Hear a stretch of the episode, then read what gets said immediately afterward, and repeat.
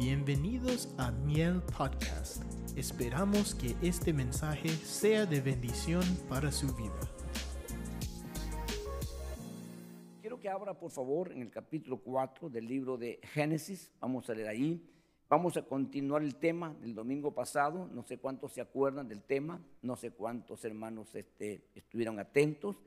Eh, y eso es importante porque si no, pues entonces, hermano, estamos aquí, ¿verdad? Este, eh, perdiendo el tiempo.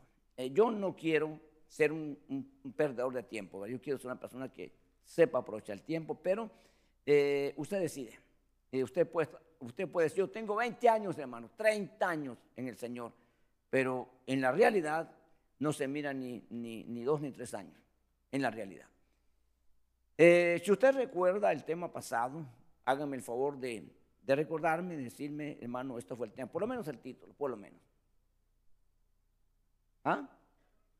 La voluntad de Dios, ¿verdad? No pude terminar, por eso voy a continuar ahora, porque quiero que esto quede, hermanos, real. Esto es muy importante, esto es muy importante para nosotros. Eh, porque si esto no es una realidad, nosotros estamos aquí lejos de la meta, lejos de la realidad. Yo no quisiera que nadie, hermano, ¿verdad? Se pueda, yo no quisiera que nadie se quede y, especialmente porque nunca le dedicamos tiempo ni le enseñamos. Si se queda es porque quiso quedarse, no porque no, no supo. Entonces en el capítulo 4, verso 1 del libro de Génesis dice, hermanos, así, y el hombre conoció a Eva, su mujer, y ella concibió y dio a luz a Caín, y dijo, he adquirido varón con la ayuda de esta versión o por la voluntad, la reina Valera de Dios. ¿Estamos bien? ¿Quién tiene la reina Valera? ¿Qué dice? Por voluntad de Jehová o por voluntad del Señor. ¿Verdad así dice? ¿Ah? Por la voluntad de Jehová, ¿verdad? Ok. Esta versión traduce, hermanos, dice con la ayuda, que también tiene una llamada que quiere decir voluntad. Ok. Luego dice el verso que sigue, y dio también a luz Abel. Ya no dice, ya omita la palabra y conoció. La palabra conocer significa, hermanos, tener una relación como pareja y de esa manera pues se conciben los hijos. Eh, pero no dice, eh, algunos eruditos piensan que esto es un parto de gemelos. Piensan, no se explica ahí. Puede ser, puede ser que no. ¿Verdad? Pero hermanos, estos, eh, el primero que nació, definitivamente, si fueron gemelos, uno nace primero que el otro. ¿Verdad? Y ese se le considera primogénito. En el caso de los hijos de Judá, que fueron gemelos también, dice que uno sacó la mano, le pusieron un, cordón y la volvió a meter. Qué, curioso. Y luego salió el otro, pero ese es el primogénito. Esa fue la señal. Entonces, entonces Fares, ¿verdad? Eh, y le pusieron así porque le dijeron que se había abierto una brecha. Eh, y el otro no recuerdo el nombre, pero eh, él llevaba todos los derechos de primogenitura por haber salido primero, aunque sea la mano, pero sacó primero, él fue el primero que salió. yo quisiera, hermanos, hermanas, que esta tarde nosotros pusiéramos toda la atención y al poner mucha atención uno va, hermanos, como descubriendo o a veces confrontándose a sí mismo y algunas veces uno dice, la gloria a Dios, hermano, yo, eso en mí es una realidad, eso lo he alcanzado, eso lo he vencido, eh, y así va uno, ¿verdad? Y algunas cosas uno tiene que ser honesto, en ese problema estoy yo ahorita. Eh, ahí estoy, no he podido, eh, pero ¿qué hago Dios? ¿Verdad? ¿Qué, hago? ¿Cuál es la, salida que tú me das? ¿Cuál es la solución que tú tienes para mí? Y, y insista en eso. Porque si Dios habla, es porque Él tiene la solución. Es porque Él tiene, hermano, la forma de cómo salir de ahí. Entonces nosotros, hermanos, tenemos que poner diligencia, no simplemente así es mi problema y olvidarnos. No va a pasar nada. Usted va a seguir siendo la misma persona con el mismo problema. Entonces, pero los problemas se solucionan cuando se enfocan en ello. Y entonces ahí se arreglan los problemas. Hermano, y algunas veces son fáciles y algunas veces son difíciles, son complicados. A veces hay que pasar ahí buen rato como en los trabajos, ¿no? Hay trabajos que se hacen rápido y trabajos que tienen mucho tiempo, muchos detalles, muchas complicaciones. Eh, nuestra vida es muy complicada, debido a lo que nosotros, hermanos, hemos hecho mal, decisiones mal tomadas, acciones mal hechas y muchas cosas que ahora tenemos que nosotros repararlas.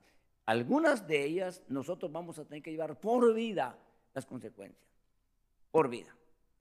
Entonces, hermano, pero el gotas Dios va a ayudarnos a, salir. Pero es más fácil lidiar con las consecuencias y no con el mismo problema. Entonces, cuando hablamos de voluntad, hermano, nosotros podemos decir cualquier cosa, pero no quiere decir que eso es correcto. Entonces, esta mujer acaba de cometer uno de los pecados, de los, pecados más crueles, donde no, donde no se afectó ella, sino a toda la humanidad. A toda la humanidad. Entonces, hermano, ahora sale y está ahí afuera del huerto y ahora resulta que ella, hermanos, ¿verdad?, dio a luz. Aquí hay muchas cosas que podemos nosotros quizás pensar, tenemos derecho a ello, pero nunca podemos nosotros, eh, la palabra eh, que no se puede usar nunca es dogmatizar. O sea, decir que así es cuando no tenemos nosotros las bases como para que nos pueda justificar lo que estamos diciendo. Entonces, hermano, eh, eh, eh, ¿por qué digo esto? Porque Dios le dice después de que han pecado, a la mujer le dice, ahora, o sea, de ahora en adelante, tú vas a dar a luz con dolor. O sea, nos deja nuestro pensamiento, antes no tenía dolor, o sea, que ahora es dolor por el castigo, por el, por el error. anteriormente la forma de dar a luz era diferente. Son incógnitas, preguntas en uno. Eh, posiblemente, ¿verdad? Haya en esto, hermanos, una verdad, pero no tenemos nosotros detalles. Y si no hay detalles, no podemos nosotros, hermanos, probar. Queda nada más en la mente y, no es tan importante porque no afecta mi salvación ni mi restauración. No afecta. Entonces, no hay problema. Eh, yo lo ignoro, nada puedo hacer, ¿verdad? Por eso. Pero ahora vamos a la realidad. Y ahora resulta, hermano, que ella tiene dos hijos, varones, que son los futuros padres para poblar toda la tierra. Entonces ella dice concebido por voluntad de Jehová, según la reina Valera. Entonces, hermano, eh, muchas veces nosotros decimos, esa es la voluntad de Dios. Hay gente que dice, estoy sufriendo y así es la voluntad de Dios. Hay que ver. Porque ese sufrimiento puede ser que no es la voluntad de Dios, sino las consecuencias de las decisiones tomadas. La cosecha de los, es el fruto de la cosecha inapropiada. Y no es voluntad de Dios. Entonces, estamos atribuyendo a Dios algo que no, eh, no le corresponde. Entonces, nosotros tenemos que eh, descubrir y vamos a tratar de hoy redondear el tema, que no pudimos el tema pasado, para que usted pueda examinar. Y entonces cuando vemos allí, hermanos, ¿verdad? Si no, no le ponemos cuidado, amén, gloria a Dios, aleluya, y, damos por hecho. Pero cuando nosotros estudiamos con más profundidad, significa investigar más, porque no hay más detalles. La conducta del muchacho cuando crece no es correcta. La primera cosa que hace es contraria a lo que Dios establece. Por, por lo consiguiente, los efectos van a ser negativos. Porque dice, y trajo Caín una ofrenda a Jehová de lo mejor de la tierra o del fruto de la tierra. Eh, cualquiera puede decir, hermano, este, está bien, pues está trayendo lo que él le costó trabajar. Pero espérese, cuando usted investiga en las dispensaciones, hermano, de la forma que Dios va a establecer, hay cosas que nosotros debemos de, conocerlas bien para no errar. Entonces resulta que, hermanos, el producto de la tierra, eh, ¿qué es? Ajá. Entonces, hermanos, vegetales, de muchas cosas, ¿verdad? Ajá. Todo eso es vegetal.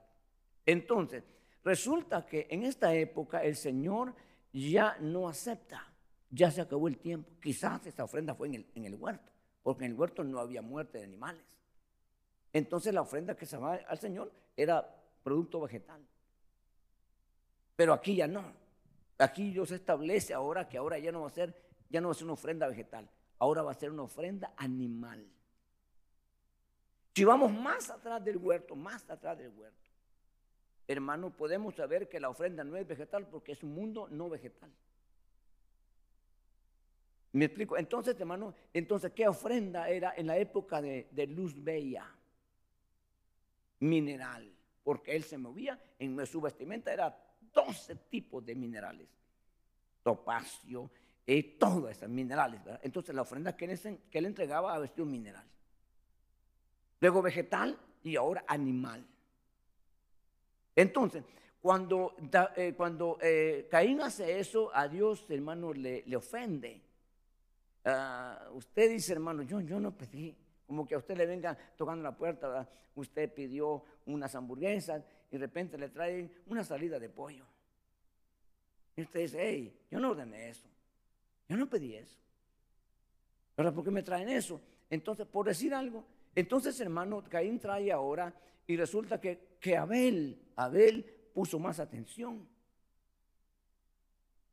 explico? Hermano, porque ahora había que sacrificar. ¿Cómo trajo las calabazas, el maíz? ¿Cómo lo trajo Caín? No caminaba el maíz ni las calabazas. Ahora tuvo que traerlas cargadas y ponerlas.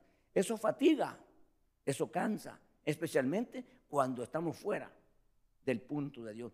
¿Cómo trajo la, ofrenda Abel?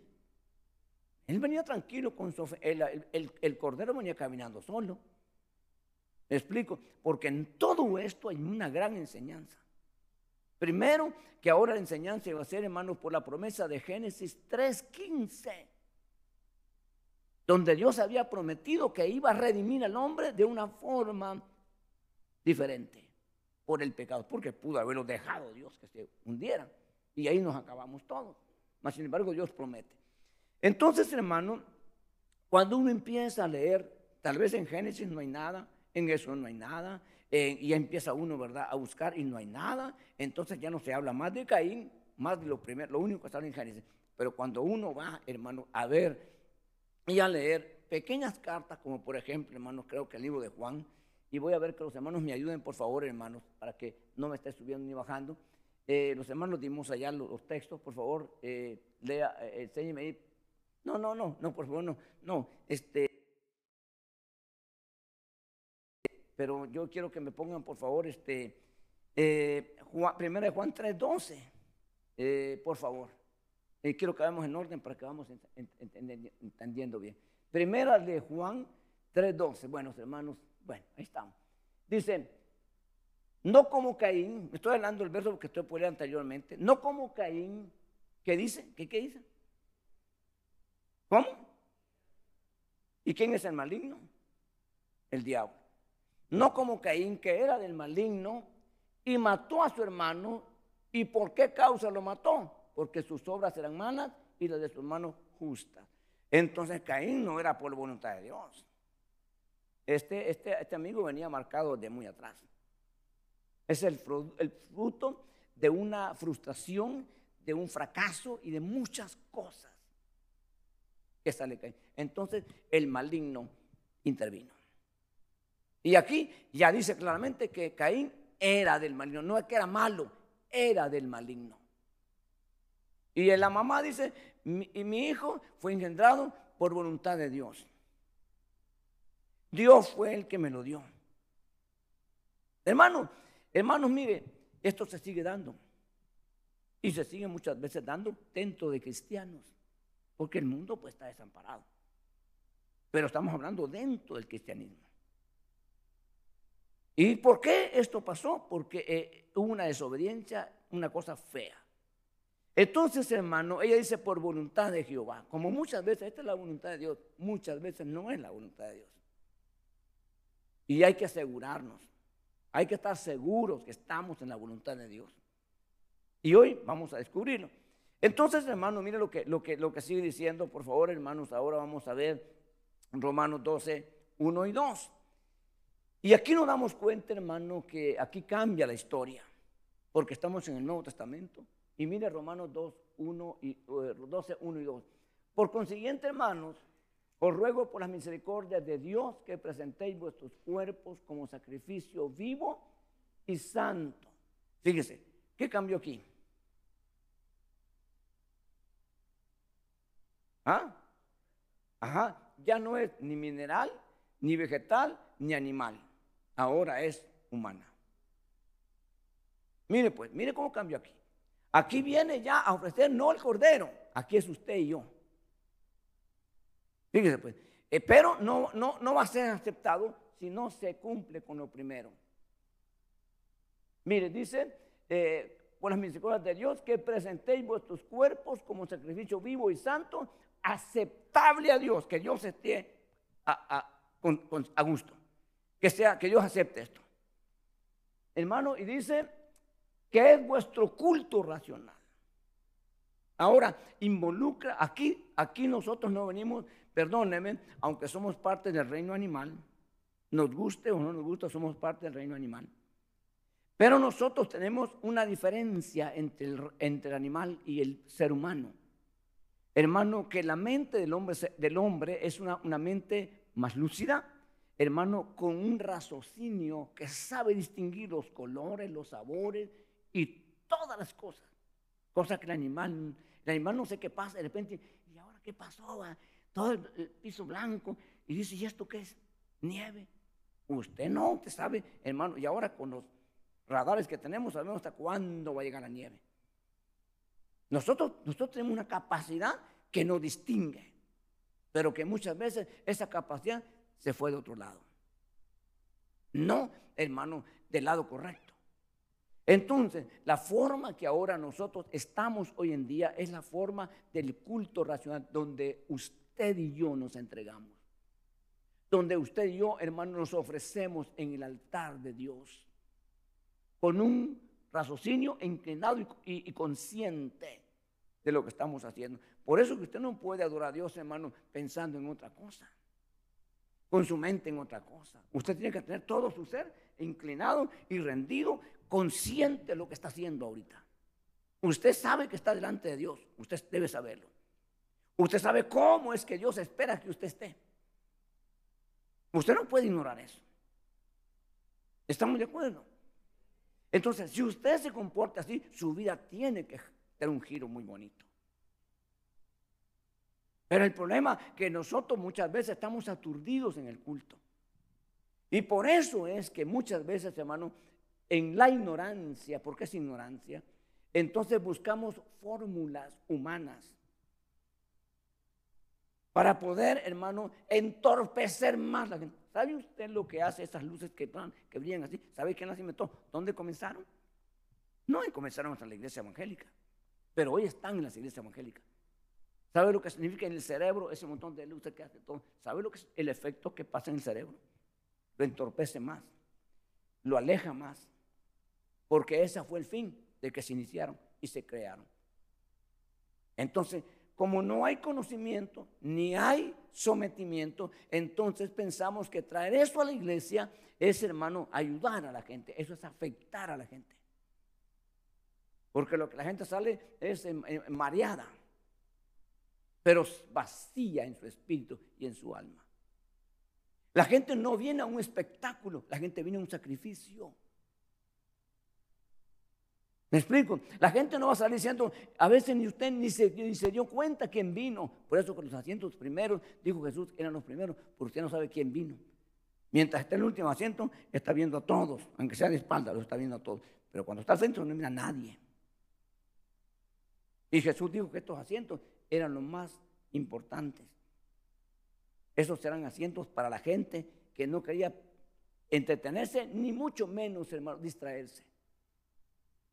Porque ¿cómo se va a extraer aquí usted? Pues, ¿me explico? Entonces, pero si todos estuviéramos conscientes, no importa que estén en el último, porque alguien se va a sentar en el último asiento.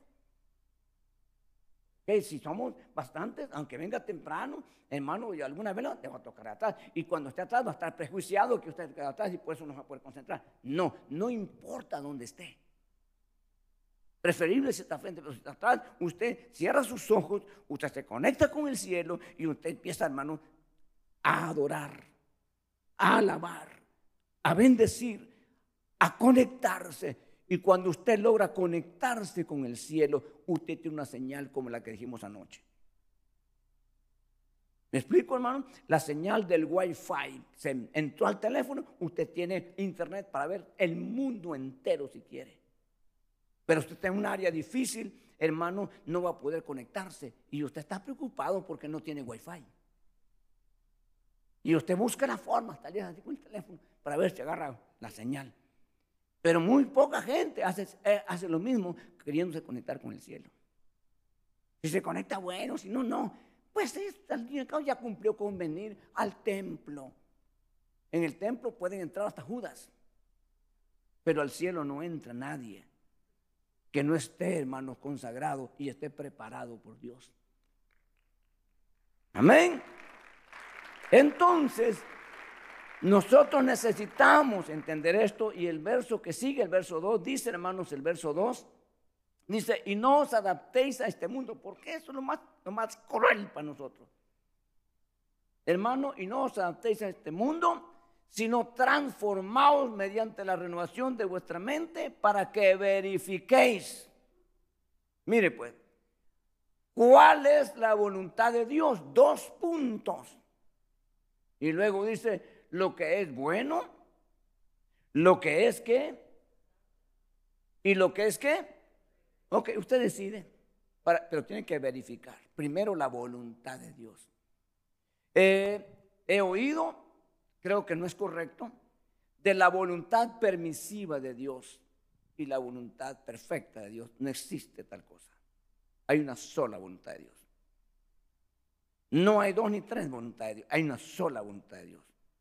Dentro de la voluntad de Dios está el nivel bueno, que ya lo he explicado muchas veces, hermano, que está, está el recién convertido, está ahí entre lo bueno y lo malo. Acaba de salir de lo malo.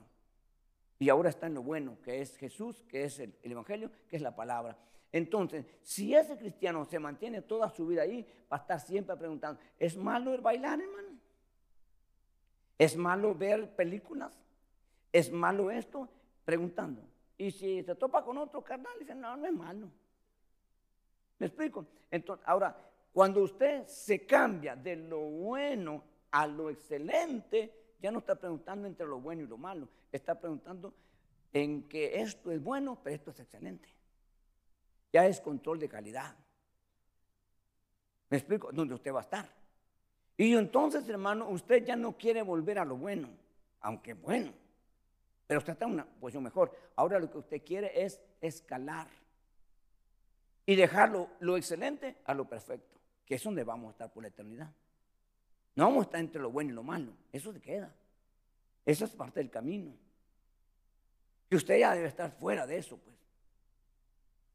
Entonces, ahora resulta, hermano, que nosotros necesitamos eso, pero verifiquemos. ¿Sabe qué es verificar? Todos saben lo que es verificar, ¿verdad? Asegurarse, consciente de que usted está en lo correcto. ¿Ok? Entonces, hermano, vamos a avanzar porque eh, yo quiero darle todo, hermano, porque ya no voy a seguir el otro, el otro, otra semana, si Dios lo permite. ¿verdad? Ahora quiero que vayamos, hermano, a Juan 1.13. Lo mencioné, pero quiero que lo veamos. Eh, Juan 1.13, que no nacieron de sangre, ni de voluntad de carne, ni de voluntad de hombre, sino de Dios, un engendramiento. Ahora, aquí nadie puede lograr esto si no fue engendrado por Dios. No puede, aunque luche. Miren hermanos, miren hermanos, este, eh, esto hay que, hay que reconocerlo de alguna forma. Eh, por ejemplo, hay católicos que de verdad, hermanos, caminan cuadras de rodillas, se desangran sus rodillas, y usted puede decir, hermano, este es un idólatra, sí, pero él piensa que está en lo bueno y se sacrifica. Y eso algunos de ustedes lo hicieron. Hermano, hicieron muchas cosas, hermano, porque queríamos nosotros, hermano, agradar a Dios y hacer las cosas correctas y lograr, ¿verdad?, un beneficio de, ese sacrificio. Pero está equivocado. ¿Ok? Entonces, ellos, hermanos, lucharon, quizás quizá nosotros luchamos, pero era imposible, nunca podíamos lograr, hasta que Dios en su misericordia obró en nosotros esa operación de engendrarnos. Entonces, al nosotros ser engendrados por Dios, no por hombre, aquí no habla de carne, no habla de sangre, no habla de nada, habla ni de carne ni voluntad de varón, sino la operación de Dios. Y cuando esa operación se dio, usted pasó a ser parte, hermano, como hijo e hija de Dios. Entonces usted tiene que ahora, todavía ahí, tiene que usted decidir. Usted tiene que sacrificarse. Usted tiene que humillarse como los hijos, como cuando usted fue hijo. Hermano, estaba a voluntad de su padre. Su padre decidía qué hacía y qué no hacía. Si es que usted realmente le conocía a un papá. Entonces usted muchas veces, hermano, usted quería hacer cosas y su papá decía, no lo hagas. Y usted decía, pues no, mi papá dice que no. Hubiera sido fácil decir, bonito así, amén, papá, tú tienes razón. Yo no entiendo, tú sí sabes. Pero no decíamos eso. No, nos enojábamos, nos molestábamos, hermano. Pero esa, esa era el, el ejercer la paternidad. ¿Ok? Ser padre no significa dar comida y, y dormida y, ropa. Eso no es ser padre. Eso lo hacen la gente que no son papás. Eh, el, el, ser padre significa, hermanos, engendrar a un hijo, dar a luz un hijo y criar a un hijo. Entonces, hermano, no solamente darle alimento para que crezca, no solamente eso, sino educarlo. Y si su hijo nació en Estados Unidos, usted tiene un doble trabajo.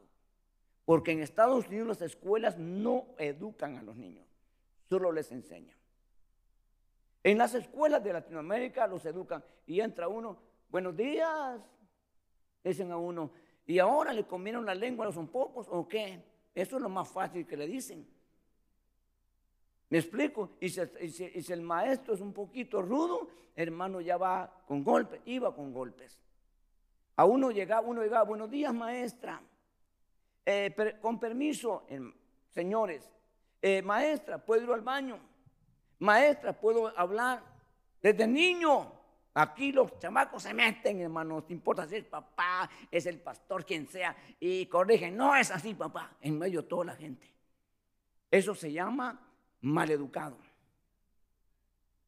Significa que el niño, perdóneme usted, perdóneme usted, como aquí no, hay uno de esos, está, está en un punto de salvajismo. Triste. La Biblia habla que en los últimos días los hijos serán salvajes por falta de educación. Ya no digamos el respeto. Me explico, el respeto es, ¿puedo hacerlo? No, amén. Porque respeto la autoridad. No hay mucho trabajo aquí, hermano. Pero bueno, ahí dejémoslo, ¿verdad? Entonces, hermano, y los papás dicen, este mi hijo tan malcriado a los 16, 17 años, no, ya no puedo controlarlo. Pues que cuando tenía que controlarlo, no lo hizo. La Biblia dice, hermano, que instruyamos al niño en la carrera, el niño, no el adolescente, no el adulto, el niño. Y cuando sea grande, no se apartará. No cuando sea adolescente, adolescente ya, es tarde, pues. Es cuando es niño. Los niños empiezan a manipular desde que nacen. ¡Ah! ¡Ah! ¡Ah! Y ya, la pacha, el biberón. A la hora, ¡ah! Otra vez. Entonces, mamá está sin dormir toda la noche, hermano. Y el niño en el día bien dormido. En la noche otra vez lo mismo. Si la mamá dijera, no, espérate, es de noche, hijo, ahora es para dormir. Y ahí quédate. Ay, ay, que llore. Dijo un doctor, mi, mi hijo, señora, señora, dijo, la señora dijo, mi hijo eh, llora mucho. Déjelo, dijo, que desarrolle sus pulmones. ¿Sabe los pulmones que va a tener? Después de llorar mucho. Entonces, hermano, eh, eso, eso nos cuesta. No nos enseñaron a nosotros. Y nosotros tampoco estamos enseñando. Ahora, cuando nosotros venimos como pastores a enseñar a las congregaciones, nos topamos con gente que tiene freno de mano y de pie metido. Y usted quiere moverlo, ¿y quién lo mueve? Ni Dios lo mueve. Entonces, ahí la misericordia, por eso que Dios vio esa condición de nosotros, nos conoció y dijo, no voy a lograr nada, los tengo que volver a hacer, los tengo que hacer nacer de nuevo. Y en, en, nosotros comenzó una inocencia. No era así cuando usted recién convertido. Una inocencia después de ser tan pícaro. Ahora resulta que tiene, le, renació una inocencia. Cualquiera se lo vacilaba. ¿Me explico, hermano? Entonces, miren, porque esos son los efectos del nuevo nacimiento. Entonces nos engendró Dios para que pudiéramos así nosotros, hermano, tener ese panorama y ese camino preparado. Ok, entonces, hermano, nosotros necesitamos entender esto. Sigamos. Primera de Juan 2.17, por favor, vamos a leer ahí rapidito. 2.17 de Juan, dice hermanos, primera de Juan. Y el mundo pasa y también sus pasiones, porque usted ahora resulta que viene, hermano, de, de repente viene, ¿verdad? Con su, con, su, con su camisa, con su pantalón, la última moda.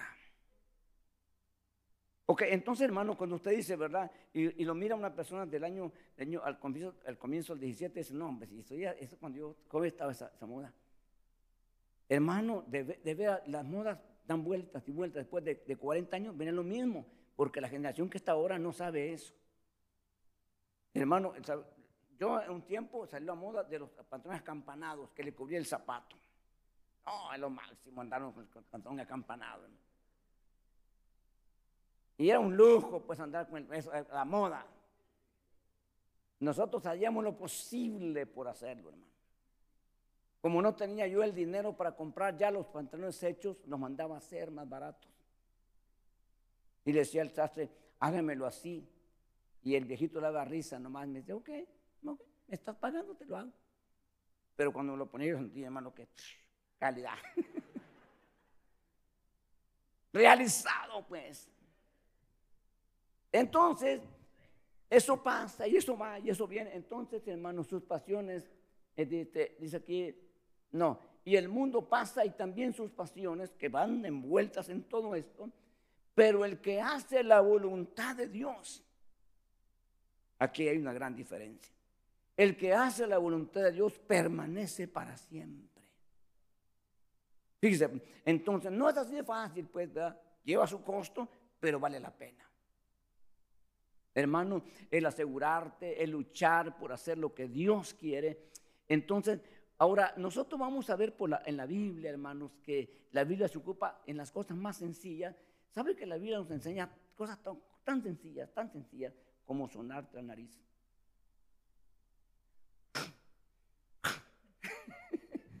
Entonces la Biblia dice que no lo hagas así. El que se sangra muy fuerte, la nariz se sangra, dice.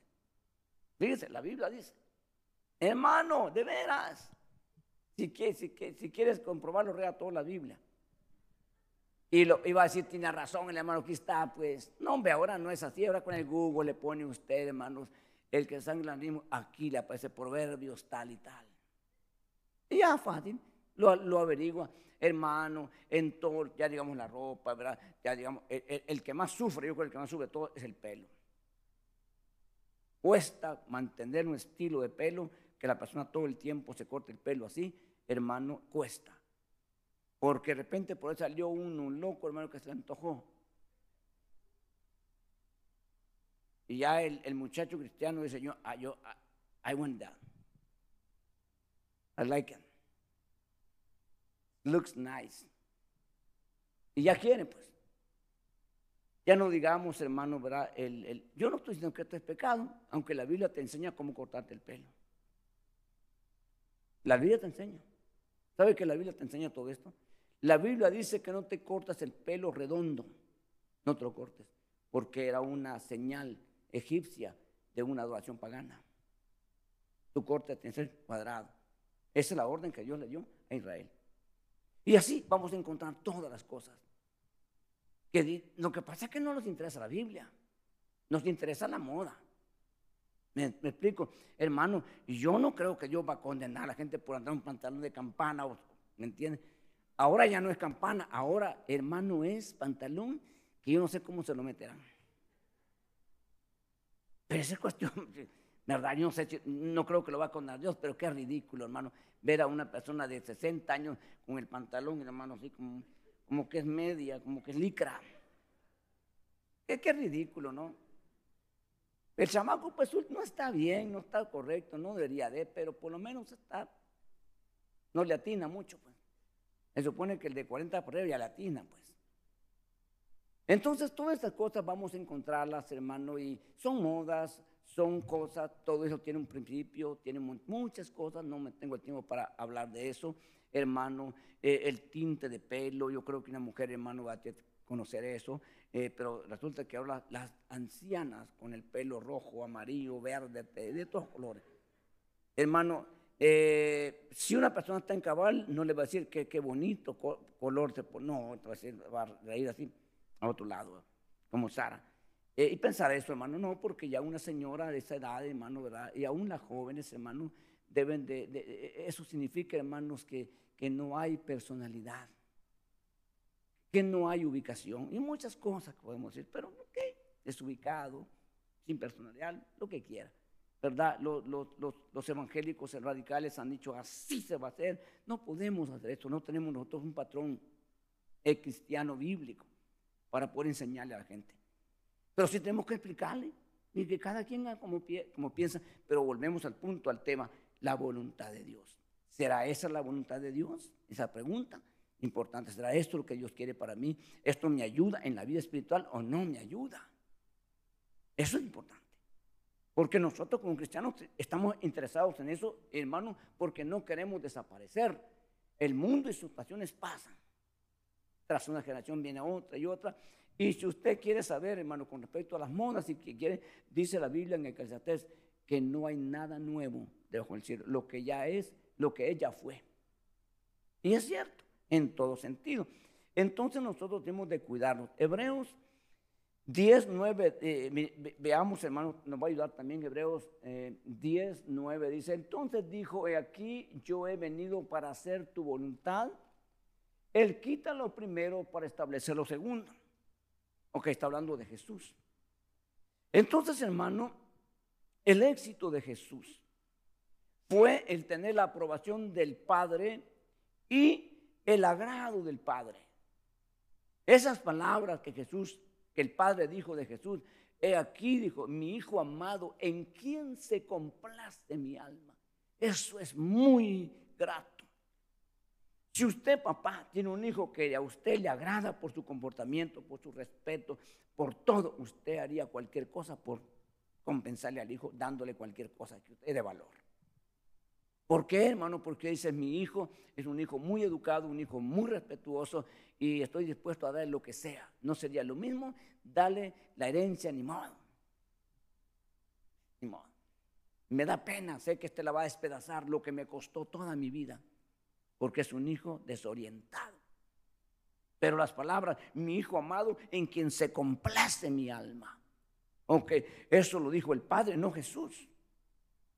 ¿Me explico? Entonces nosotros esperamos que Él hable, que Él diga. Porque si nosotros, a mí me conviene decir, Dios me ama, Dios está conmigo, a mí me conviene. Pero que yo lo diga no es, tan, no es una prueba, sino lo que Dios dice. Ahora, ¿en qué vamos a, ver nosotros, hermanos? Y esto es importante para nosotros. Van a haber momentos en la vida para uno o para los que están cerca, cruciales, difíciles, momentos complicados en los que nosotros vamos a necesitar el respaldo de Dios. Muchas veces oramos, lloramos, nos lamentamos, suplicamos de rodillas y no pasa nada. Porque a veces está la tempestad frente a nosotros. Pero Dios, en su voluntad, nunca quiso ni siquiera que la, tempestad te llegara a ti. Y muchas veces Dios te dice, muévete, hijo, muévete. Y tú te mueves. ¿Por qué? No sabes, pero Dios está diciendo que me me muevo. Y la tempestad llegó hasta ahí. Tú estás fuera de la tempestad. Porque tú obedeciste, aprendiste lo que significa obediencia obediencia es hacer lo que te dicen aunque no lo entiendas y aunque no te guste. Esa es obediencia. ¿E-, ¿Entendió lo que dije? Lo que no entiendes y lo que quizás no te gusta, pero lo haces, eso es obediencia. Entonces, hermano, Jesús está en una situación muy difícil ante la tumba de Lázaro, con un hombre cuatro días ya muerto. Y Jesús ora y dice, Padre, te doy gracias porque tú siempre me oyes. Pero luego dice, porque yo hago siempre tu voluntad. Ok, ahora sí, ahora sí, lo que quiera Jesús, hago yo por ti. Y dijo Jesús, Lázaro, ven fuera. ¿Se operó o no el milagro? Pero pues, Lázaro de cuatro días, los tejidos ya corrompidos. Imagínese usted el sistema, los órganos ya de, Lázaro después de cuatro días, descompuestos. Pero como ya el que estaba orando y pidiendo agradaba por la nota, el padre dijo eso, tejidos se pusieron los órganos perfectos. Imagínese la sangre que quedó en el cuerpo todavía Lázaro. Hermano, y resulta que, ahora, ¿quién estaba orando? Uno que hacía la voluntad. Que siempre hacía lo que yo decía. El para ahora, pídeme lo que quieras. Y yo te lo voy a conceder. Entonces, es muy importante esto, pues. Ahora, esas cosas, hermano, solo las pudo lograr Jesús. No, Él dijo que nosotros íbamos a hacer cosas mayores. Pero el problema es que nosotros no hemos entendido. Pues. Y por eso esta tarde yo me quiero tomar el tiempo para explicarle a usted y a mí. Porque esto es muy importante. Entonces, hermano, he aquí yo he venido para hacer tu voluntad. Le pregunto, esto Jesús lo dijo y Jesús lo, logró. Le pregunto, ¿por qué está usted aquí? ¿Cuál es el propósito de estar usted aquí? Ah, el hacer la voluntad de Dios. Eso lo tiene que usted mostrar al mundo entero que usted, hermano, hizo la voluntad de Dios. No con palabras, sino con hechos. Quizás van a haber momentos en que el enemigo va a poner todo, todo el peso que él tiene todavía para sacarte la voluntad porque sabe que te acabó. Ninguna persona fuera de la voluntad de Dios puede agradar a Dios y puede obedecer a Dios. Ninguna. Por eso que este tema es muy importante. Solamente podemos obedecer, agradar a Dios y hacer las cosas correctas estando en la voluntad de Dios. El enemigo no más quiere sacarte de ahí, ya tú te acabó. Te acabó. Cuando un padre molesto le dice a un hijo, pues haz lo que quieras, lo que te dé la gana, el hijo queda desamparado. Y el diablo sabe. Generalmente los hijos que hacen esas cosas les va mal. Si no hoy, mañana. Porque están desamparados. No es como que Dios te diga, oh, perdón, el Padre te diga, hijo, mami, te bendigo, hijo. Espero que te vaya bien. Estoy contigo. Esa es otra historia. Otra historia. Yo le conté a usted, hermano, cuando vení la primera vez, toda mi, mi papá, mi papá lloró y bien conmovido porque me venía para Estados Unidos. Mi mamá igual, mis hermanos, todos llorando porque me venía, porque primer hijo que se despegaba tan lejos. Y no me vine. Aeropuerto ya me y bueno, ya le conté esta historia, no me vine. Entonces en la tarde iba llegando de vuelta y mi papá se rió. Y como que dijo mi papá, ah, yo sabía que no te ibas a ir. Y bueno, tranquilo, hermanos. Y yo ya decidí el viaje, pasaron no sé cuánto tiempo, ya hace un año, más, no sé cuánto. Cuando de repente yo me venía, ahora sí me venía, y le dije, mi papá, me voy. Me dijo que te vaya bien, hijo, me dijo. Como que dice, a rato te veo. Mi mamá no lloró, mis hermanos no lloraron, era la segunda vez que yo me venía. Así, entre risas y burlas, me despidieron. Y ese día sí me vine. Ese día me vine, hermanos. Pero, pero mi papá no creía. Porque ya habían visto cuando venía con visa, con dinero, no me vine. Y ahora que venía, hermanos, pues hasta cierto punto ilegal, hasta México venía supuestamente legal. Yo iba a Tijuana legalmente de hoteles en hoteles y avión en avión. De ahí para acá fue lo duro. Pero bueno, entonces necesitamos nosotros, hermanos, la aprobación de un padre. Es muy importante. Mire, yo un tiempo, en una edad, cierta edad, yo quería tener mi, moto de la calle. Mm, sentí una moto, yo quiero una moto. Y mi mamá, no, que esas motos son peligrosas, te vas a ir a matar y que no sé qué. Y yo, no, yo la quiero. Yo la quiero. Yo la quiero. Y tenía el dinero para comprarla. Y yo, dile a tu papá, me dijo, me dijo mi mamá, dile a tu papá, me dijo. Mi papá tranquilo. Y le dije, papá, quiero comprar una moto. Sí, me dijo, sí. Cómprala, hijo, me dijo, lo que tú quieras, me dijo. Dije, yo tengo la bendición de mi papá. Yo ya ahorita me voy a ir a verla. Solo un favor le voy a pedir, hijo, me dijo. Un favor le voy a pedir, me dijo. Así, papá, le dije yo así, bien amable. Vaya, me dijo, en las funerales coge el ataúd que le gusta para enterrarlo, me dijo. Para que así me dijo, ya no tengamos que escoger nosotros, me dijo. Porque usted en esas cosas se irá a matar, me dijo. Pero está bien, me dijo, mátese, pero escoge el ataúd, el color, el que le guste. Y ya no quise yo. Hasta ahí se me acabó el gran emoción por ahí chamuto. Mire cómo de fácil me lo quitó. Fácil. Entonces, es importante que nosotros, hermanos, entendamos, pues, qué significa estar en la voluntad de Dios. como cristiano, como cristiano, hermano, ya no digamos al ministerio. El ministerio es algo, hermano, o Dios está aquí o fracasamos. Esto es serio, esto es serio, más de lo que usted se imagina. Y yo le he contado a usted, hermano, que este es el peor lugar que yo hubiera podido escoger. El antílope, vale. Es el peor lugar que yo pude haber escogido.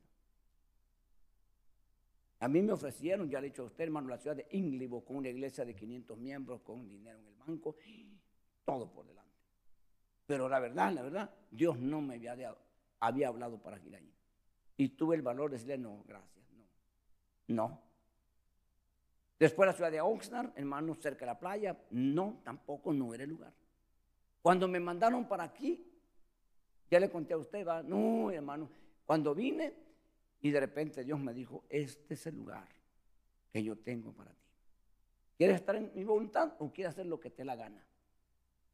Y ya son palabras mayores. Si respeté la de mi papá, no digamos ahora la de Dios. Dije, Señor, yo le dije sincero, yo sabe, Señor, que a mí el calor no me gusta y hay ese calor mucho en el verano. odio, detesto el calor. No quiero ir. Pero si tú dices, yo voy a ir. Y voy a ir. 1992. Eso. Hermano, ahora usted me pregunta cuál es el mejor lugar del mundo, le digo Poundale, California la mejor ciudad del mundo, lo mejor que puede existir en la tierra. He viajado, gracias a Dios, a varios países y me desespero por volver aquí. Cuando vengo aquí, uff, llegué al lugar perfecto. ¿Me explico? Porque sé que aquí era la voluntad de Dios que yo viniera.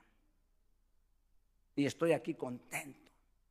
¿Ha tenido usted problemas? Muchos. ¿Ha tenido usted situaciones difíciles? Sí. Y gracias a Dios no estoy ni amargado, ni decepcionado, ni nada por esto. Estoy contento. Estoy feliz. Estoy satisfecho de estar aquí. No sé cuánto tiempo me permite el Señor. Pero sé que estoy donde Dios quería que yo estuviera. Y eso me basta. Las evidencias están acá de que Dios ha estado aquí. Sigamos el otro verso, sigamos el otro verso. Aplaude Señor, el otro verso. El verso que sigue, mis hermanos, por favor. Hebreos 10, 10, no, no, perdón, no, no, no el verso, el, texto que sigue, por favor. Perdón, tal vez estoy yo es que, eh, eh, algo diferente. Es Colosenses 1.9. Colosenses 1.9, por favor. Mira lo que dice Colosenses 1.9. Cuando diga eh, el verso que sigue, ya el verso, cuando diga el tema, el verso que, el, texto que sigue, por favor. Por esta razón también nosotros, desde el día que lo supimos, no hemos cesado de orar por vosotros y de rogar que seáis qué? Llenos. ¿De qué? Mire, hermano, entonces esto significa hay que profundizar, hay que asegurarse, hay que llorar, hay que sincerarse. Hay que hablarle a Dios así, hermano. No como que le queremos hablar a Dios, hermano, pero lo que tengo yo es otra cosa. Eso, eso es complicado. Usted dígale, no estoy de acuerdo en esto, Señor. No lo entiendo, pero no me opongo. Voy a, voy a, voy a, voy a, voy a ceder. Te lo digo porque tú lo sabes. porque tú ya viste mi corazón. Si te digo otra cosa, yo, yo voy a estar mal. Pero te lo digo, esta es mi, mi molesta, es mi humanidad, pero vale más tu voluntad que lo que yo pienso, lo que yo siento. Eso, eso es importante para todo ministro, para todo líder. Hermano, eh, que sea lleno del conocimiento, su voluntad, en toda sabiduría y comprensión espiritual. Porque aquí no se puede con la carne, aquí tiene que involucrar la parte espiritual. Pero, hermano, va de menos a más. Aquí habla, hermano, de un, eh, eh, sea lleno del conocimiento de su voluntad. Entonces, nosotros tenemos que conocer la voluntad de Dios en todo aspecto, en, cosas pequeñas y en cosas grandes. ¿Cuál es realmente lo que Dios quiere? Eh, uno no se puede quedar, hermano, por temor ahí, ¿verdad? Este, sin mover nada, porque eso es lo que hizo el que recibió una mina. Tuvo miedo y enterró la mina.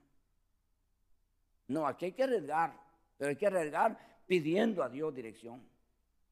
Pidiendo al Señor, hermano, qué va a hacer. Y después te digan lo que te digan, eh, tú no, no le hagas caso. Tú ves, si vas el éxito, glorifica al Señor. Y dile, Señor, bendito tu nombre, que, que, te obedecí lo que me dijiste, hice lo que tú querías. Yo, yo le digo a usted, hermano, yo, yo eh, leyendo esa parábola, estuve, ¿verdad? Eh, eh, dije, este hombre inteligente, pues, hizo, hermano, de cinco minas, diez. O sea, se puede hacer uno esos negocios para el reino sin buscar beneficios. Entonces dije yo, hermano, Señor, ¿qué hago? Nosotros llegamos a tener, hermano, con dificultad 400 mil dólares en la cuenta antes de este edificio. Le digo, Señor, ¿qué hacemos? Si lo dejo en el banco, me, van a pagar, no van a, la iglesia a pagar muy poco. a mí ni me importaba ni ponerle cuidado, no. Dije yo, ¿qué puedo hacer? En ese entonces, hermano, empezaron, aquí las propiedades bajaron. De hecho, nosotros compramos una casa para la iglesia en 50 mil dólares. Entonces, empezaron, em, dije yo, hermano, con 400 mil dólares yo puedo comprar cuatro casas así, a 100 mil. Bueno, para no cansarle, usted sabe, compramos siete casas. Porque lo que íbamos ahorrando, comprando casas, comprando casas, comprando. Las casas se pagaron solas con la, con la renta. O sea que todo lo que había era ganancia. Entonces logramos rebasar casi los dos millones de dólares. Eso es ganancia. Una persona que entró me dijo, usted es un pastor muy inteligente. Wow, me dijo, no, le pues, olvídese, ni le puse cuidado. ¿Sabe por qué? Y la hermana aquí nos ayudó bastante en casa. Ella, estuvo, ella de eso. Hermano, no, yo soy inteligente. Le pregunté a Dios qué hacía y por ahí me llevó. Entonces multiplicamos, triplicamos el dinero.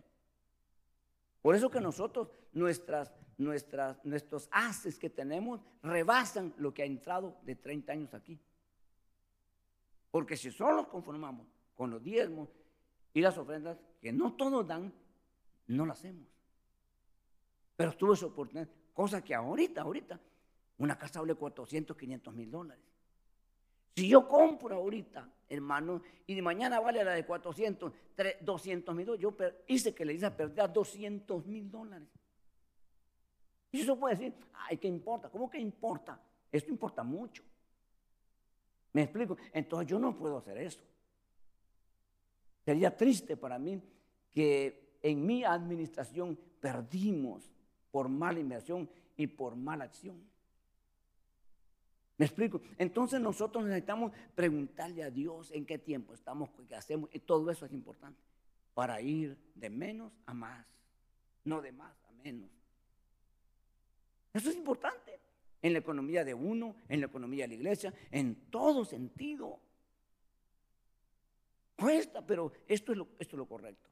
Entonces, hermano, necesitamos llenar, llenarnos del conocimiento de su voluntad, llenarnos. El verso que sigue, el verso que sigue. No del tema sino que el otro que sigue, por favor. Vamos rápido, que no nos vamos a poder. Miren, Efesios 6, 6 dice, no para, ser, no para ser vistos como los que quieren agradar a los hombres, sino como siervos de Cristo, haciendo de corazón su voluntad. Aquí se involucra el corazón. Hermano, como, que, como cuando no es de uno, pues no importa. No, hermano, Yo recibí una palabra del Señor, lo he dicho ya varias veces, espero que usted me ayude.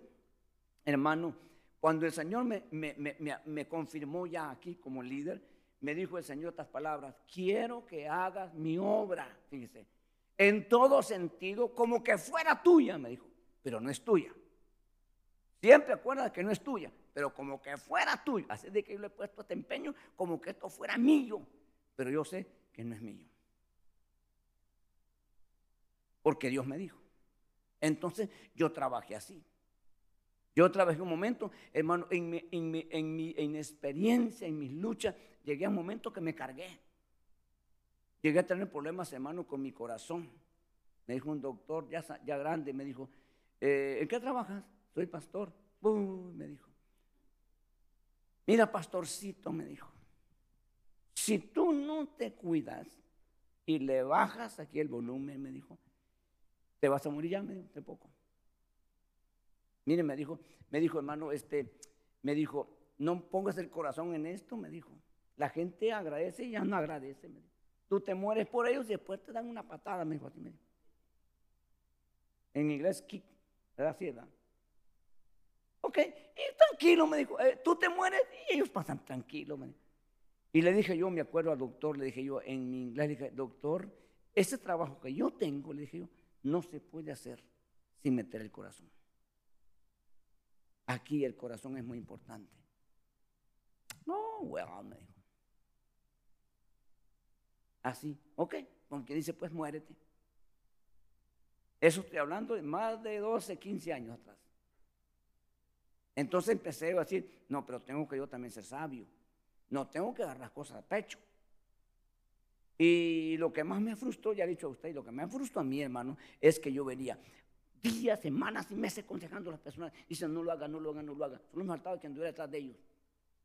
Hermano, y las personas, amén, hermano, se den la vuelta haciendo lo mismo. Y yo decía, hermano, Dios mío, ¿y entonces qué hago? Y eso me cargó hasta que Dios me habló. Dios me habló, hermano, y me dijo, porque yo le dije al Señor, porque yo ya, estaba por explotar, hermano. Ya no podía dormir, ya me hará unos mareos horribles. Y le dije al Señor, Señor, tu palabra, Dios, yo de verdad, y de verdad, hermano, le dije, Señor, tu palabra dice que tú no pones una carga mayor que la que uno puede llevar. Yo ya desesperado, hermano. Y ya vino la voz de Dios y me dijo, exacto, mi palabra, si lo dice, así es, pero tú te has puesto cargas que yo no te puse. Uh, dijo, es cierto. Me dijo, ¿acaso yo te mandé a cambiar gentes? ¿Y tú quieres cambiarlos? Yo te mandé a predicar, ese es tu trabajo. Yo soy el que cambio. Tú no puedes hacer esto. Y dije yo, amén, Señor. Amén. Yo solo le voy a predicar, le voy a enseñar la palabra, todo lo que pueda, pero yo no puedo cambiar a nadie. Y eso me trajo descanso para poder seguir hasta el día de hoy. Y así voy. Me duele cuando veo gente fracasar, gente, hermano, tremenda. He visto de todo. Gente en problemada, gente y hasta muertos, varios muertos que se murieron. Se murieron en su terquedad. Me duele pero ¿qué puedo hacer? Pues? Esa fue su, decisión. Entonces nosotros, hermanos, tenemos que entender que esto se hace, hermano, de corazón. ¿Qué quiere decir eso? De verdad. Cuando usted le dice, Señor, yo quiero cambiar de corazón, Dios te ayuda. Pero cuando tú dices así bromeando, no pasa nada. Sí, Señor, quiero cambiar, yo quiero cambiar, yo quiero ser una persona diferente, pero, pero no está hablando en serio. Pero cuando tú involucras tu corazón, Señor, tú conoces mi deseo, mi anhelo y me quiero cambiar, quiero ser diferente, quiero lograr. Y entonces viene la mano de Dios y te ayuda. ¿Estamos de acuerdo? ¿Estamos entendiendo? Esto es muy importante. Mire, pues, sigamos en el otro verso, hermano. Sigamos. Eh, Juan Primero Juan 5, 14, ya la tenemos, ¿verdad? Mira lo que dice. Y esta es la confianza que tenemos delante de Él, que si pedimos cualquier cosa, ¿cómo? ¿Cómo? ¿Qué dice? Él nos oye conforme a su voluntad. Entonces Dios nos oye. Por eso que hay cosas que Dios inmediatamente interviene. A veces no son caprichos, no son lujos ni cosas por el estilo, son cosas que tú necesitas y que están dentro de la voluntad de Dios y Dios provee. Dios muestra la diferencia. No importa que sea, hermano, un, un inmigrante que viniese del sur, del tercer mundo al primer mundo donde aquí las cosas son diferentes, sí, pero el Dios de allá es el Dios de acá. Yo he visto gente allá en el tercer mundo lograr cosas, hermano, que ni en el primer mundo se logran. ¿Por qué? Porque le creen a Dios, porque le obedecen a Dios. Porque le piden en su voluntad. Hay gente que pide para otros y nunca pide para Él y Dios le da a ellos y a Él. Miren lo que Dios. Miren lo que hace estar en la voluntad de Dios. Eso, hermano, es el éxito, es la victoria de lo que Dios, hermano, quiere con todos nosotros. ¿Dónde iniciamos leyendo hoy? ¿Y qué dijo la hermanita o la doña Eva? ¿Qué dijo? Que era la voluntad de Dios. He adquirido varón por la voluntad de Dios. Hermano, porque no estaba la carta de Juan, donde Juan recibió de plano. Hay, hay gente que recibió de Dios porque no conoció a esa gente. Eh, Juan no conoció a Eva. Juan no conoció a Caín. Hermano, pero recibieron la luz de Dios y la iluminación de Dios, porque Dios te puede mostrar muchas cosas. Dios te puede mostrar muchas cosas. Dios te puede mostrar muchas cosas. Cuando de corazón, en la voluntad de Dios, hermano, uno este, pide. Yo no, yo no quiero eh, eh, establecer, yo cuento mis experiencias porque son mis experiencias, pero no quiere decir que así dice Dios, que así, no, no, son mis experiencias.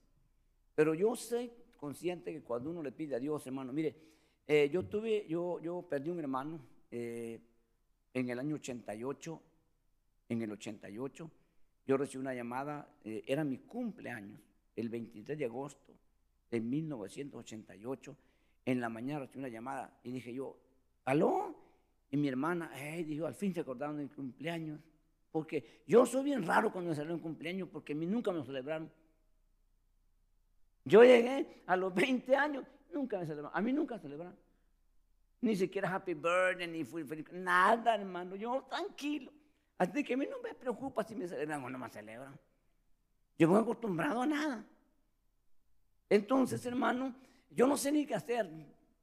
A veces me comporto raro, porque yo no estoy acostumbrado, no, no fui moldeado a eso. Entonces dije yo, qué raro que mi hermana me llame en mi cumpleaños. Aló, aló, aló, pensé que se había cortado la llamada. Mi hermana se quebró. Me dijo, ¿sabes qué? Mataron a tu hermano. ¿Qué? Si lo mataron. había hablado con él siete días antes. Mi hermano vino aquí conmigo, hermano, y, aceptó a Cristo, pero se fue por un accidente que tuvo. Dios lo libró, se cayó un tercer piso. Él estaba en ventanas. Se cayó en el techito que está presentado, pegó con la cara, se le decidió toda la cara y cayó de pies, pero no se mató. 23 horas la operación pero quedó sensible. Entonces me dijo, le dio una compensación, hermano. El abogado, qué, qué, qué bárbaro. Ahora entiende uno. El abogado peleó el caso, ganó el caso. Pues ese caso podía ser mínimo 200 mil dólares, mínimo, con una compañía nacional. Y el abogado ganó el caso y cuando estaba para entregar el dinero, lo deportó el abogado, hermano. Lo deportó. Mire pues cómo son los abogados. Entonces mi hermano regresó aquí y le llamé yo, le dije, mira, aquí está el abogado, eh, aquí está mi hermano abogado. Ay, dijo, ya cerramos el caso, yo le mando el dinero, me dijo. Ok, nos mandó 5 mil dólares de su chequera. Y nosotros tranquilos. Es eso todo lo que ganó. Nunca hicimos problema ni nada. Con esos 5 mil dólares, mi hermano se fue al país, hermano, y, le digo, lo mataron. Yo no, no supe realmente los detalles, pero mi hermano lo mataron a deshacerle el rostro y todo el pecho con un G3. Y no sabes, unas balas así, lo deshicieron. Mi hermana, mi, familia, cuando lo vieron, se desmayaron. Tuvieron que rehacerlo para enterrarlo. Para más o menos no. ¿verdad? Entonces, mi hermano solo aceptó a Cristo. Y yo le pregunté al Señor, entré hermanos, una, Señor, yo Señor, ¿qué hay? ¿Dónde está mi hermano? Se perdió mi hermano. Yo le decía, Señor, en, mi, en mi infancia, todavía no tenía mucho tiempo. Y decía, Señor, ¿qué pasó? ¿Qué pasó, Señor? Ayúdame. Dame, Señor, una, una, palabra tuya. Esperaba que los predicadores, que las, las profecías, no pasó nada. Amén. Pues yo me, traté de olvidar de eso. Dios sabe, no voy a hacer complaint nada. Una noche, una noche, hermano, me pasó algo. Estaba durmiendo y me, me sacaron del cuerpo. Y me fui por espacio. Hermano, y yo me acuerdo que pasé por una parte, yo donde yo, yo sabía que era la India. Fíjese pues, en el, en el espacio, en el sueño, en, la experiencia, iba y vi para abajo, vi ganado y todo de la India. Pues pasé más allá de eso y ya me descendieron. Y recuerdo, como, como debajo de algo, me llevaron y había un montón de gente. Y ahí estaba mi hermano.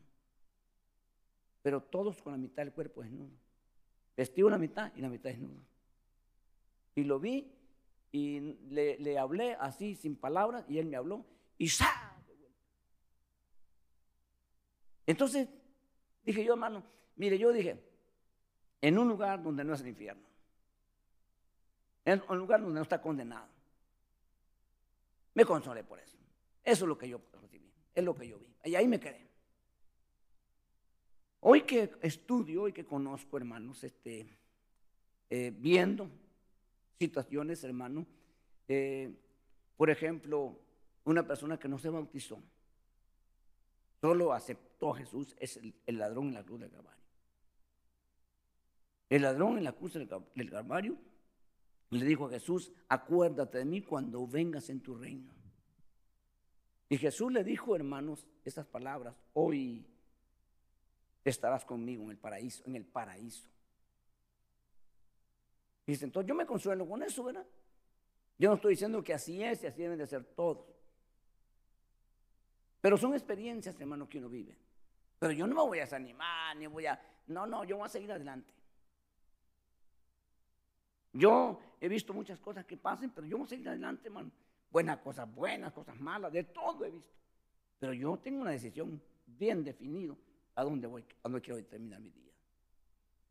Pero yo quiero estar aquí, hermanos, para terminar este tema, en la voluntad de Dios, en todas cosas.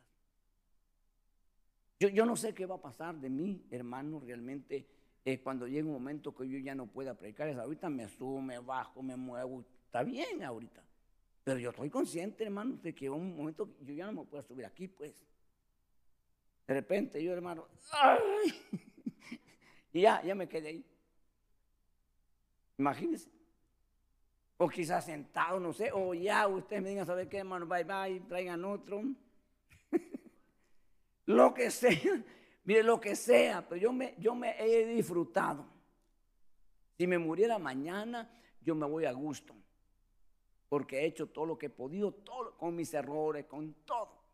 He luchado por mi familia, por mi matrimonio, por, por todo lo que he podido, todo, hasta donde he podido. Y estoy, hermano, en eso, pero yo, yo, este tema para mí es muy importante. Hermano, estar en la voluntad de Dios. No por lo que yo pienso y por lo que a mí me conviene, sino probado. Sé que aquí estoy por la voluntad de Dios pero quiero permanecer en la voluntad de Dios. No sé cuánto tiempo, porque a mí me, a mí me aflige cuando yo veo hombres, hermano, que estuvieron 50, 30 años, 20 años, hermano, agradando en su voluntad y después se salieron. yo, le digo, Dios, ayúdame, yo no quiero ser uno de esos. Tan bonito que el hermano como enseñaba y, como, y qué bonito, de repente, ¡pum! para otro lado. No, yo no quiero. Yo, no quiero. yo, yo le pido, Señor, le pido, Señor, que si eso Él sabe, Él sabe, qué va a pasar a mí dentro de tiempo, en tiempo futuro, que me lleve antes. Porque prefiero morir antes que desviarme. No quiero eso. Yo sé y lo he visto lo que es estar fuera del Señor, fuera de la voluntad de Dios. Es la muerte. Es la muerte. Y yo no quiero eso. Yo me quiero morir en la voluntad de Dios. Haciendo la voluntad de Dios. Es la cosa más satisfactoria, más bonita, aunque pase lo que pase, te sientes realizado, apoyado, fortalecido y todo. Pero cuidemos de estar en la voluntad de Dios. Cuidemos. Y de esa manera nosotros vamos a ser, hermanos, hombres nosotros, ¿verdad? Y ustedes, hermanas, invencibles, con el respaldo de Dios en todo momento, en todo lugar. Y vamos a demostrarle al mundo que hay un Dios grande y poderoso y que vale la pena someterse a Él. Aleluya. Oramos esta tarde, hermano, dándole gracias al Señor. Si usted es un hombre, una mujer, que ha entendido el tema de hoy, y que usted dice, hermano, yo eh, he luchado hasta aquí, y Dios dice, amén. Yo le invito esta tarde que se acerque aquí y digámosle, Señor, yo quiero seguir luchando. Si usted es una persona que ha estado fuera de la voluntad de Dios, decida hoy. Decida hoy, hermano, si se estanca ahí, se detiene ahí.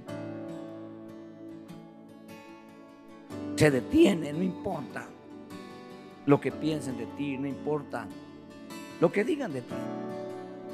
No importa, hermano, no importa. Lo importante es lo que Dios diga de ti.